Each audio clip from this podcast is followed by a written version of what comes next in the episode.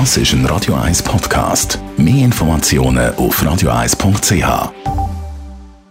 Espresso, Latte Macchiato oder lieber ein Cappuccino? Es ist Zeit für die Radio 1 Kaffeepause mit der Serafina Loginbühl. Präsentiert von der Kaffeezentrale. Kaffee für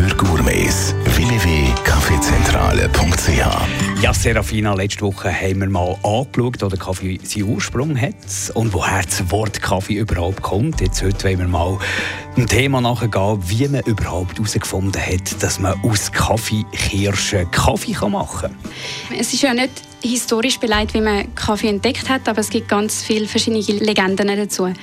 Die eine, die sehr bekannt ist, ist vom Hirt Kaldi und seinen Geissen.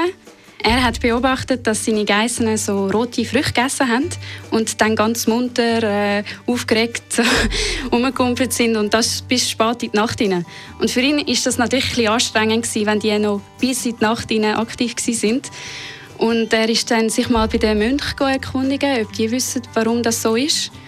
Und die Mönche haben das dann auch beobachtet und einen Aufguss mit der roten Krise gemacht und dann herausgefunden, äh, dass das tatsächlich so ist, dass das eine anregende Wirkung hat und die haben dann das auch selber für ihr Abendgebet gebraucht und bis spät in die Nacht haben die können so beten.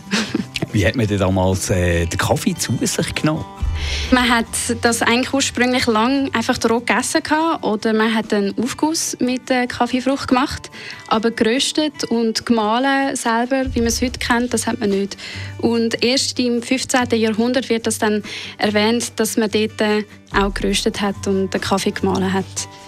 Die älteste Zubereitungsart, die man heute noch kennt, das ist Mokka und das kommt von der jemenitischen Kaffeesorte und die Hafenstadt Al-Mukka in Jemen ist auch danach benannt. Danke für die Ausführungen, Serafina Luginbühl. Und nächste Woche schauen wir den Mokka noch ein bisschen genauer an.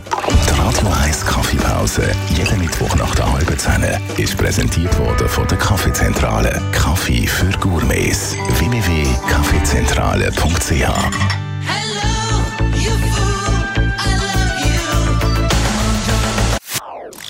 Das ist ein Radio 1 Podcast. Mehr Informationen auf radio1.ch.